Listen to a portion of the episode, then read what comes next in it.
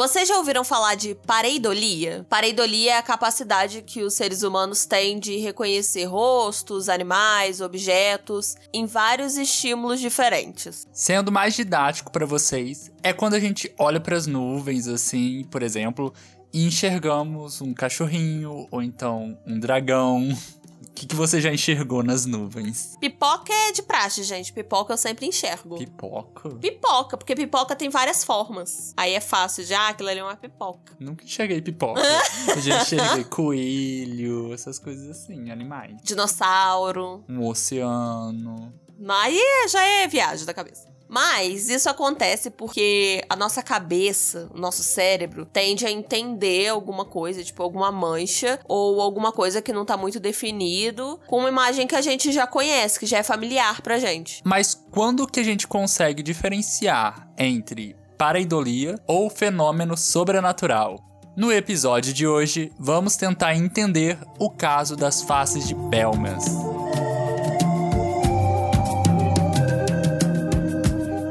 Oi, eu sou o Vitor. Eu sou a Cibele. E sejam bem-vindos à Terra do Medo. Um podcast aconchegante pra gente conversar sobre o universo do terror. Todo sábado a gente tá aqui com um episódio novo de podcast para vocês. E o Na Terra do Medo é um podcast do canal Cibele na Terra do Medo. Então, se você não conhece o Cibele na Terra do Medo, corre lá pra conhecer. Você pode apoiar este podcast ou compartilhando um episódio, seguindo aqui ou se inscrevendo no canal, ou também a gente tem o Apoie-se, que a gente deixa sempre o link aqui na descrição. Fique à vontade para ir lá e dar uma olhadinha. Ele faz a propaganda dele, eu gosto assim. Tá passada? Tá passada? Naro.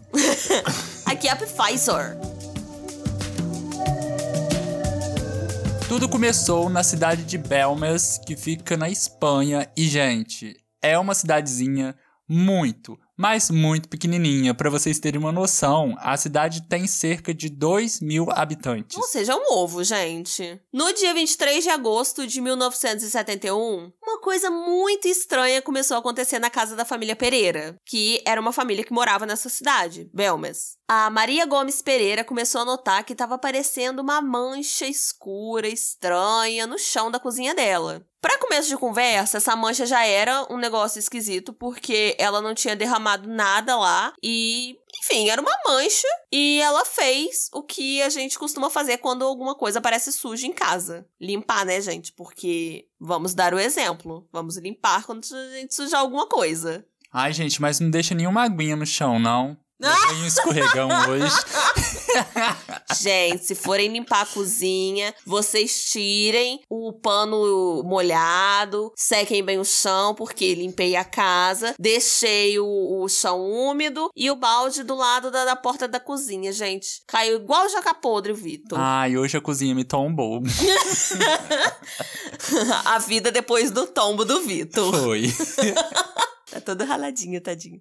A Maria então começou a limpar a mancha com todos os seus produtos de limpeza né, que ela tinha na casa, mas sem sucesso, né? Já que a mancha, a tal mancha, não queria sair e nem começava a desaparecer. Mas eu aposto que se tivesse Five Minutes Craft na época, eles iam dar um jeito de desaparecer com a mancha. Ah, é. Eles têm, assim, umas dicas para tudo, né, Sim, gente? Sim, com certeza. Nem teria esse caso, nem teria é. esse podcast. Aí, com o passar dos dias, a mancha foi tomando umas feições de rosto, assim, e cada vez mais ficava mais nítido mesmo essas feições. E não importava quantas vezes a Maria limpasse, ainda continuava aparecendo. Gente, vou fazer só uma propagandinha aqui agora, porque se você conhece a gente só pelo podcast, esse é o momento da gente falar que a gente tem o canal no YouTube, né, que a gente falou no começo, que é o CBL na Terra do Medo. Os episódios de podcast vão lá pro YouTube em formato de vídeo. E nesse caso, como é um caso que tem muita imagem, vai ter muita imagem das faces de Belmas lá no, no formato de vídeo no YouTube. Então, então, se vocês quiserem olhar as imagens, termina de assistir onde você tá assistindo e depois vai pro YouTube, tá bom? Mas vamos voltar ao caso. E como a mancha não estava saindo por nada dessa vida, sabe o que a Maria fez? Ela pegou o seu marido Juan, o seu filho Miguel e resolveram ter uma atitude mais drástica. Eles simplesmente destruíram o chão. Simples. Como Arrancaram gente... tudo. Como a gente resolve nossos problemas, não é mesmo? Arrancando o chão da cozinha. Pois é, eles tiraram assim a imagem na força do ódio. e colocaram um piso novo de concreto. Então pronto, né? Caso solucionado, não é mesmo? Não, porque coisa de uma semana depois, começaram a aparecer mais rostos e dessa vez cada vez mais nítidos. Ixi. Tanana. A família continuava intrigada com o que estava acontecendo, né? Eu também ficaria, né? Provavelmente já estavam pistolas porque o rosto estava aparecendo do nada.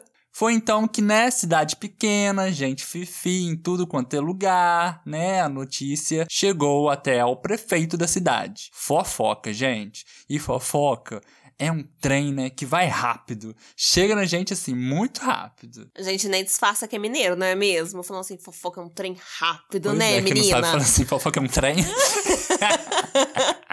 O prefeito, então, sabendo da situação, meteu o bedelho no caso e levou uma amostra das imagens para análise, né? Para ver o que, que poderia ser e o que estava acontecendo. Aí você deve estar tá pensando assim, gente, esse alarde todo por causa de um rosto só? Não, gente, na verdade começaram a aparecer vários rostos. Sério, tipo, muitos rostos começaram a se formar. E esse rosto foi mandado para análise, que nem o Vitor falou, que era para certificar de que também não era uma farsa da Maria, né? Que não era uma pintura ou se não era alguma substância química que tava dando aquele efeito, alguma coisa assim. Só que os cientistas não conseguiram chegar a uma conclusão, né? Alguma resposta, mas a teoria de que aquilo era uma pintura foi descartada. E a cidade inteira já estava sabendo do que estava acontecendo, né, na casa dos Pereiras, e uma multidão começou a se formar na frente da casa, e tinha gente curiosa, né, querendo tirar foto, gente tentando entender o que estava acontecendo. Os fifi de plantão. Eu estaria lá também. Ah, tão certíssimos. Ah. Daí o que que rolou, gente? A cozinha da família Pereira chegou a ser fechada, interditada durante três meses porque aí a família não poderia ter acesso à cozinha também. E isso foi feito para ver como que as imagens iriam se comportar. E três meses depois, todo mundo continuou bem baqueado, porque além dos rostos ainda estarem lá, hum. tinham novos rostos se formando. Ai, meu Deus. Ai, gente, eu assisto muito Diva Depressão e eu tô falando o rosto querendo falar rostos. Rostos. Eu tô, eu tô assim, gente, tô falando errado, mas não, é muito Diva Depressão que eu assisto.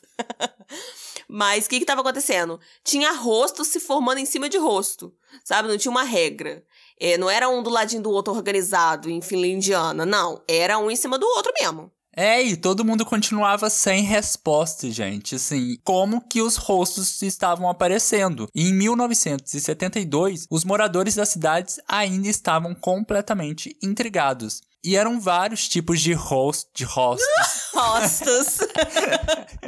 eram vários tipos de rostos que apareciam, né, em rostos considerados assim com feições masculinas, outros com feições femininas, né, aquele padrão de masculino e feminino. Além disso, tinha também várias formas, assim, tamanhos, né, umas expressões. E a gente já sabe que quando uma parada não tem uma explicação lógica, o que que acontece, Sibeli? Teorias. Teorias. Teorias. Aliens. E o que se acredita é que a casa ela foi construída em cima de um antigo cemitério. Clichê, né, gente? Mas isso porque ela ficava muito perto de uma igreja. E eu não sei se vocês já viajaram para cidade muito pequena. Uma vez eu e Vitor a gente foi para Tiradentes. São João del Rei. São João del Rei. Aí a gente foi visitar um monte de, de igreja e, gente, era bizarro, porque toda igreja do lado tinha um cemitério. Uhum. Particular, assim, da igreja. Então acho que por conta disso, assim, na hora que eu tava pesquisando sobre isso, já me veio isso na cabeça na hora. Aí, gente, o que que acontece? Agora a gente vai sentar e vai conversar aqui de boa, nós, nós aqui, tá? Porque a partir daí o chão da casa foi removido e foi escavado. Aí o que, que acontece? Vamos com calma, vamos com parcimônia. Porque qualquer lugar que você pesquisar sobre esse caso, vai ter alguma versão dessa parte. Eu já achei que foram encontrados vários esqueletos, todos eles sem cabeça. Outra versão também tinha que foram encontrados vários esqueletos, alguns estavam sem cabeça, outros não. E também tem a versão de que encontraram o esqueleto de um bispo do século XII que sacrificava criancinha. Específico, Gente, sim. Específico. Específico demais. Aí você me pergunta, Sibeli, qual é a versão que é certa? Aí eu te respondo, a que o seu coração mandar. Por quê, gente? O que, que acontece? A gente gosta de pesquisar casos internacionais em fontes locais também, que são consideradas assim mais confiáveis. E a gente também busca em fontes internacionais e tal, só pra garantir. E não é só uma fonte, são várias. Tanto que eu achei essa informação diferente em vários lugares. Aí o que, que acontece? Aqui, em fonte nacional que a gente conhece, eu achei no G1 e no Terra. Eu posso até deixar o link pra vocês aqui na descrição. Mas o que, que acontece? Nessas matérias, estavam citando o caso das faces e tal, que tava aparecendo, que o pessoal tava estudando, não sei o quê. Mas e nenhuma dessas matérias estava citando corpo nenhum que foi encontrado. E eu cacei, gente, um jornal, alguma coisa, noticiando de corpo, não sei o quê, mas sinceramente não encontrei. Mas, de qualquer forma, a gente resolveu falar isso aqui, essas versões mais macabras, tudo bom? Porque em qualquer lugar que você for, qualquer site de terror, vai ter essa versão dos corpos que foram encontrados. Então, para ninguém vir aqui falar assim, Sibeli, mas teve negócio de, de corpo encontrado. Então, não sei, gente. É isso. Acho que também as pessoas floreiam para ficar mais assustador ainda, como se não fosse assustador por si só um monte de cara aparecendo na casa da mulher. Mas então a gente coloca aquela palavrinha mágica, tá? Falando que supostamente foram encontrados vários corpos. Ou o famoso disque. Não, em teoria é assim, né? Diz que, gente. Nossa, e a gente adora essa expressão. Tudo eu evito. Não, porque diz que. Diz que. Além das teorias, né, das pessoas que acreditavam que se tratava de fenômeno paranormal, também tinha as teorias dos céticos. Que são sempre os primeiros a morrer em filmes de terror. Sim. Tinha gente que acreditava que foi a própria Maria que estava fazendo aqueles rostos né, aparecerem, apesar de ter sido comprovado que não eram pinturas. Mas aí vai que, né? A gente já descobriu aqui na Terra do Medo que dá para fazer pintura em ovo com vinagre. Ih. Não é? Se você não sabe do que eu estou falando, se estiver no YouTube, vou deixar no card. Enfim, dá para fazer pintura com vinagre em ovo, então eu não duvido também não dessa versão, tá? Mas tem gente que simplesmente acredita que é um efeito de pareidolia mesmo, que nem a gente falou no início do podcast. Ao longo dos anos, vários investigadores paranormais criaram teorias para explicar né, o aparecimento das faces de Belmas, mas nenhuma teoria realmente foi aceita como certa, né? Teve até a teoria que foi mais aceita, que foi de que os rostos eles foram feitos pela Maria, porém não foi com tinta de pintura, e sim com produtos químicos. Igual a Sibeli já falou, né? Não seria uma surpresa, porque o caso que ela estava citando, por exemplo, é o caso da mulher do ovo. E só pra quem não viu o vídeo da mulher do ovo, é que a mulher inventou um fim do mundo escrevendo que Jesus estava voltando com vinagre no ovo. Então, assim, tem umas misturas aí, manual do mundo, cadê você? Notando a gente aqui pra explicar. Mas, de qualquer maneira, tem vários relatos de testemunhas que disseram ter visto os rostos mudarem de expressão na frente delas. Até porque tem um, um rosto, gente, que ele tava sério. E com passar dos anos, ele começou a sorrir, mostrando até os dentes. Ai, gente, eu não quero não. E para piorar a situação, no dia 3 de fevereiro de 2004, a Maria Pereira faleceu com 85 anos, mas mesmo assim, os rostos continuaram a aparecer na casa. E para piorar ainda mais, os rostos também começaram a aparecer em uma casa que pertencia a duas sobrinhas da Maria. Ou seja, seja lá o que for, tinha aí uma ligação com a Maria. As faces continuam sendo ainda um assunto bem recorrente em Belmes e as pessoas ainda visitam o lugar, têm curiosidade para ver com os próprios olhos. E no ano de 2011 foi criado um centro de interpretação em Belmes com um orçamento de 900 mil euros. E com isso o assunto acabou voltando, né, à tona. O pessoal começou a falar sobre esse assunto de novo. E agora a gente quer saber de vocês. O que, que vocês acham, né? O que que estava acontecendo ali? E o que, que foi esse aparecimento de rostos? Eu acho que era Miguel. O que, que você acha, Vitor? Ai, não tenho opinião formada Não, sobre assim, isso. o Vitor não vai duvidar. Porque, né?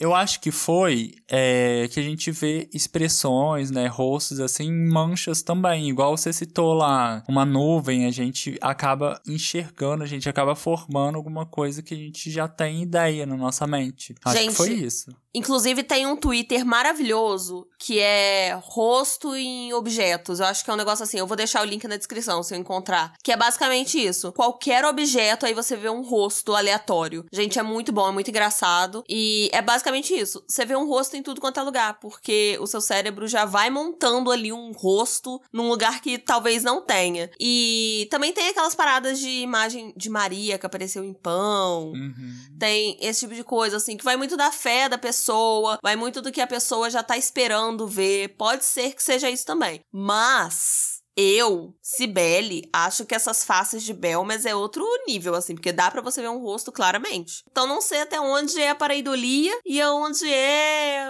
coisa da, da pintura com coisas químicas. Mas se fosse também pintura com coisas químicas, daria para os cientistas descobrirem, não é mesmo? Não sei, não sou cientista. Mas enfim, gente, quero saber o que vocês acham. Contem pra gente qual a opinião de vocês sobre as faces de Belmas. Esse foi o caso de hoje. Eu espero que vocês tenham gostado desse episódio e até o próximo. Beijos. Tchau!